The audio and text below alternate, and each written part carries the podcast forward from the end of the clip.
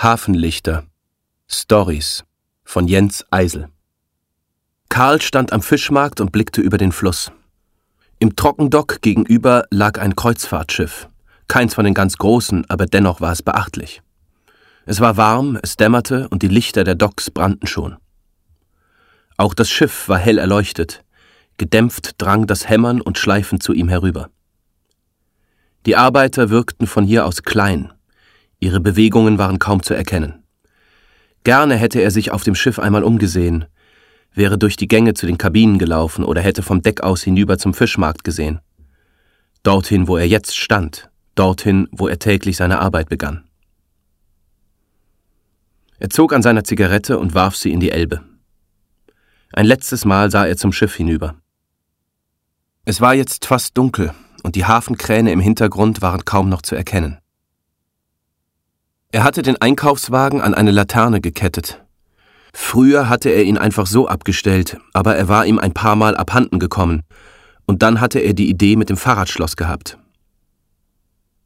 Die erste Station, die er ansteuerte, war ein kleines Haus in der Hafenstraße, direkt unterhalb einer Brücke. Um diese Uhrzeit war dort meistens noch nicht viel los, aber später würde sich das ändern. Aus der offenen Tür drang Musik, und auf der Treppe, die hinauf zu dem kleinen Park mit den Metallpalmen führte, saßen ein paar Jugendliche.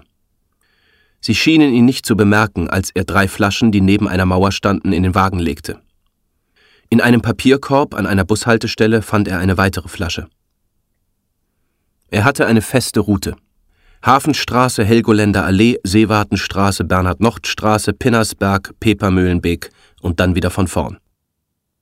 Unter der Woche musste er die Runde manchmal vier oder fünfmal machen, um den Wagen voll zu kriegen, aber am Wochenende reichte oft schon eine Tour. Die Reeperbahn mied er, auch wenn dort am meisten zu holen war. Die Reviere waren fest abgesteckt und auf der Reeperbahn bekam man leicht Probleme. Einmal hatte ihm so ein junger Kerl eine gelangt, als er eine Flasche von einer Treppe am Hans-Albers-Platz aufgehoben hatte. Verpiss dich, du Penner, hatte ihm der Kerl nachgerufen und als er am nächsten Tag aufwachte, war sein Auge geschwollen. Die Flaschen im Wagen klirrten, als er am Tropeninstitut vorbeilief. Es war seine dritte Runde und es war schon einiges zusammengekommen. Er stieg die paar Stufen hinauf zu dem Mülleimer, aber der war leer, und als er wieder hinunterging, sah er zu den Gebäuden hinüber. In den großen Fensterscheiben spiegelten sich Lichter. Früher hatte hier die Brauerei gestanden.